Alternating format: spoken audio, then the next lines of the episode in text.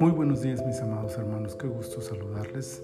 Ya es jueves, jueves 27 de mayo del año 2021, temporada 4, episodio 9 de nuestro devocional En su reposo. Estamos en el capítulo 9 del libro de los números y para nuestra lectura he escogido el versículo 17 que dice, Cuando se alzaba la nube del tabernáculo, los hijos de Israel partían y en el lugar donde la nube paraba, allí acampaban los hijos de Israel.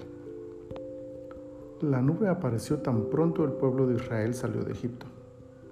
La escena de cada cambio en el amanecer y atardecer debió ser impresionante, de columna de fuego a nube y de nube a columna de fuego. Su simple aparición y transformación diaria era un portentoso milagro y señal de la presencia de Dios en medio de ellos. Pero aparte de esto, la nube cumplía otra función maravillosa. Era el instrumento de dirección y medición de tiempos del peregrinaje de la nación por el desierto. La nación no iba donde quisiera ni por el tiempo que quisiera. Ni siquiera bajo la voluntad de su líder Moisés podían moverse o quedarse o tomar un camino a su voluntad. La nube representa, en ese sentido, la sugestión absoluta a la voluntad de Dios y la dependencia total de lo que Él decida sobre la vida de la nación. Es un ejemplo de cómo Dios espera que su pueblo le obedezca y dependa de Él en todos los aspectos. Que no nos movamos si no es bajo su dirección. Que actuemos solo cuando Él así lo indica.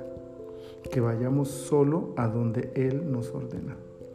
Que nos detengamos cuando y donde Él lo decida. Qué impresionante es la nube de su presencia. Miremos hacia la nube con fe.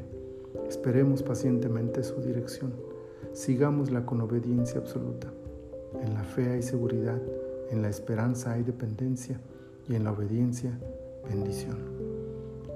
Señor, gracias por esta palabra. Gracias por recordarnos que tú puedes guiarnos y quieres guiarnos de la mejor manera, mucho mejor de lo que nosotros podríamos hacerlo por nosotros mismos.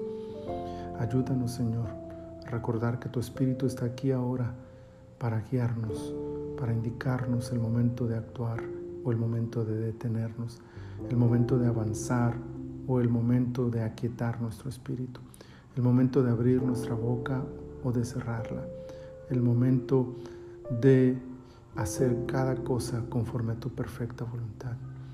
Que así sea, Señor, en nuestras vidas y que esto nos ayude a desarrollar una fe sólida, una dependencia absoluta y una obediencia que glorifique tu nombre.